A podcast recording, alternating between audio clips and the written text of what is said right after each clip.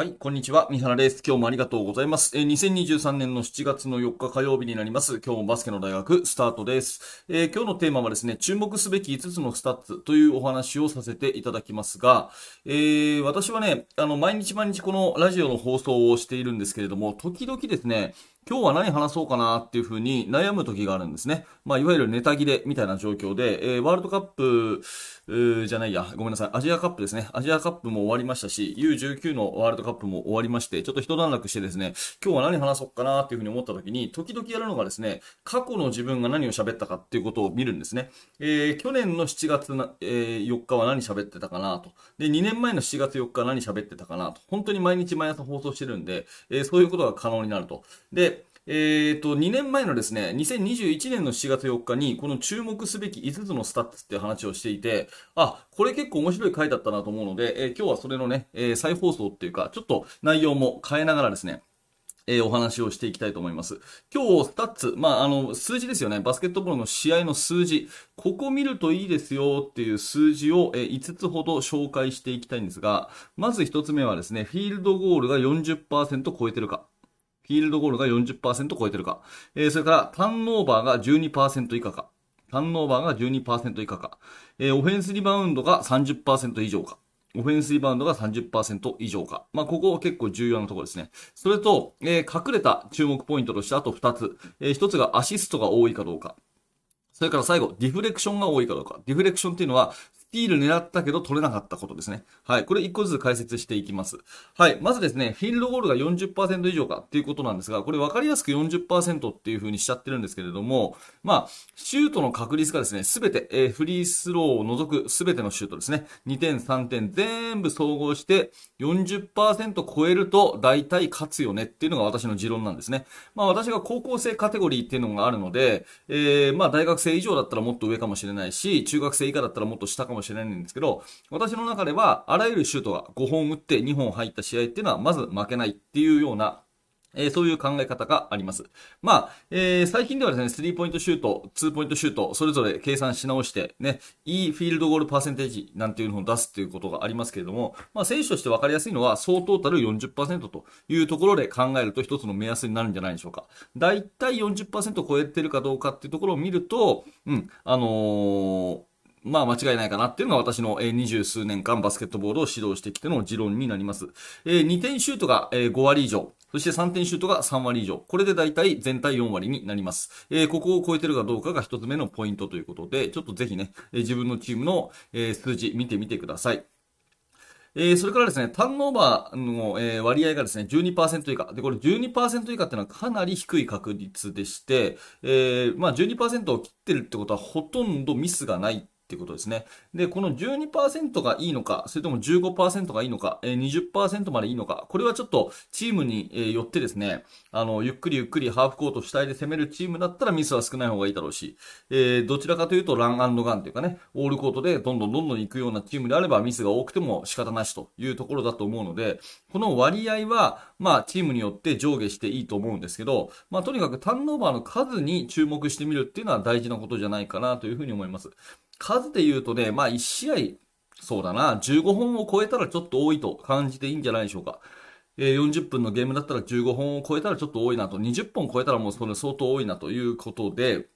えー、改善の余地ありかなというふうに思います。まあ、100回攻めて12本って言ったら相当少ないので、えー、大体このぐらいの割合でね、いけるとはいいなというところで、えー、ターンオーバーの数、割合、ちょっとこれも考えてみてくださいというのが2つ目のお話でございます。えー、3つ目がですね、リバウンドのパーセンテージ。オフェンスリバウンドが30%。えー、まあ、要するに自分たちがシュート打ったらですね、10本打ったら3本オフェンスリバウンドを取る。これね、圧倒的に取ってる数字なんですね。10本打ったら3本取ってるって言ったらかなり取ってる方だということになります。えー、リバウンドの本数ってかあの、スタッツでこう出てきますよね。ただこの本数っていうのは、最初に言ったフィールドゴールのパーセンテージにかなり左右されるんで、リバウンドの本数がすっごい多いチームがリバウンドが強いっていうわけじゃなくて、単純にそのね、相手チームのシュートの確率が低いっていうこともありますから、ちょっとリバウンドの本数っていうのは、えー、一概には多いからいいっていうふうに言えないんですね。それよりも確え割合ということで、え何回オフェンスをして何割取ったかっていうところを着目するといいんじゃないかなというふうに思います。まあ大体の目安はオフェンスリバウンドが3割。10本打ったら3本拾えてたらですね、これは相当リバウンドに強いチームというふうに私の中では考えております。はい、えっ、ー、と、ここまで一旦まとめると3つですね。フィールドゴール40%、えー、ターンオーバー12%以下、オフェンスリバウンド30%以上というところで、まあ、これに加えてですね、えー、フリースローレート、フリースローをもらっている割合で、えー、4つの4ファクターとかね、よく言いますけれども、まあ、この辺が主要なスタッツじゃないかなというふうに思います。で、番外編としてですね、あと2つほどちょっとお話をしたい。これはね、あんまり、うんと重要だというふうに言ってる人はいないんですけど、結構私の経験の中では、まあ大事かなと思うところをあと2つほど話をしたいと思います。えー、1つ目はアシストですね。直接得点につながったパスの回数。で、これがですね、何本とは言えないんですけど、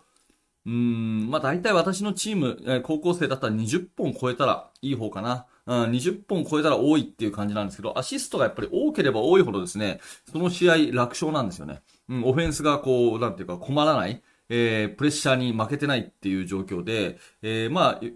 あの、ペイントアタックしてですね、ディフェンスにこう寄られても、アシストがさばけていれば、それはそれでね、えー、いいわけですから、そのヘルプ、ローテーション、プレス、何が来てもですね、とにかくアシストが増えてる状態っていうことであれば、チームとして丸なんですよね。えー、で、大体この試合で、接戦で負ける、または、えー、強いチームにボロ負けする。こういう時にスタッツ見ると、アシストがですね、だいたい1桁だったり、8本とか9本とかね、えー、そういう感じだったりしますし、あ今日はいい試合できたなっていう風に感じる時っていうのはアシストが20本ぐらいっていうのが私の経験則ですね。なので、アシストの数が多ければ多いほどいいよって言ってる、その、指導者だったり、えー、コメンテーターの方、あんまり多くない気がするんですけど、結構私はこのアシストの数っていうのは、まあ、大事かなというふうに思って、え注目に値するかなと思っています。えー、最後もう一個ディフレクションなんですけど、これ聞き慣れない方いるかもしれませんが、ディフレクションっていうのは、えー、スティールし損ねた数ですね。え、スティールっていうのはボールをね、パスをこうカットしたりとか、ドリブルをカットしたりする、そういう、で、それでマイボールにすることをスティールっていうじゃないですか。うん。で、ディフレクションっていうのは、そのボールを弾き出すみたいな、そういう意味で、え、例えばですね、相手チームがパスをしました。で、空中にあるボールを触りました。で、触ったけれども、サイドラインを割って、え相手ボールになりました。みたいなケースありますよね。えー、スティール狙っていってバチンとボールを叩くんだけれども、マイボールにはならなかった。で、こういうのはディフレクションっていうんですね。はい。で、こういうディフレクションが多ければ多いほど、チームがディフェンスを頑張ってると。ハードにディフェンスしてるっていう証拠になるんですよね。で、ディフレクションの少ないチームっていうのは、こう、ディフェンスがちょっと緩いっていうか、あんまりこう、ディフェンスで体力使ってないっていう、そういう一つの指標になるので、よくこう、あのー、まあ、スタッツっていうのは結果であって、その努力の成果は見えないみたいなね、ことを言いますけども、まあ、このディフレクションなんていうのはですね、その努力の成果そのものがはっきり見えるところじゃないかなというふうに思います。だからディフレクションが多い選手っていうのは、賞賛に値する、うん。よくハードワーク頑張ってるよねと、ルーズボールよくいってるよねっていうところになるので、結果としてボールをこう取れなくてもですね、えー、ボールに触った、ボールを弾いた、この回数もぜひね、数えてみていただいて、努力を数値化すると、選手のモチベーションアップになると、またはチームがね、ハードワークしてるかどうかの指標になるということで、私は結構ディフレクションは見てますよということになります。はい。ということで、注目すべき5つのスタッツということで、まとめていきましょう。1つ目はフィールドゴール40%以上。2つ目はターンオーバー12%以下。えー、3つ目はオフェンスリバウンド割合が30%以上。まあ、ここはいわゆる4ファクターと言われるところで結構ね、いろんな人が大事だよと言ってるところです。割合はあなたのチームに合わせてちょっと上下させてみてください。えー、で、番外編として、あまり他の人が重要と言ってないんですけど、私は大事かなと思うのが、アシストの数。ね。えー、そしてディフレクションの数ということで、えー、何らかあなたの参考になれば嬉しく思います。はい。ということで、えー、今日はね、えー、2年前、話をした内容に寄せてですね、再放送的な感じでお話をしてみましたけども、いかがだったでしょうか、えー、このチャンネルではいつもこういった感じでバスケットボールの話を楽しくしております。もしよかったらチャンネル登録をして、また明日の放送でお会いしましょう。えー、高評価、低評価、コメントもお気軽にお待ちしてます。えー、最後にお知らせ2つさせてください。1つ目は無料のメルマガ講座やってます。下の説明欄からぜひメルマガ登録よろしくお願いします。最初の1つ目でプレゼントの動画もあります。えー、そしてすでにですね、メルマガも登録しててラジオも聞き、慣れてるという方は、ぜひ YouTube メンバーシップ体験してみてください。えー、メンバーシップ何ができるかっていうと、えー、バスケの大学研究室というオンラインのコミュニティがあるんですが、そこで投稿している記事をですね、音声に変えてお届けしているというね、えー、音声講義をや,、えやっております。えー、ぜひぜひ一度ですね、下の方説明欄から YouTube メンバーシップ体験してみてください。はい、最後までありがとうございました。三原学でした。それではまた。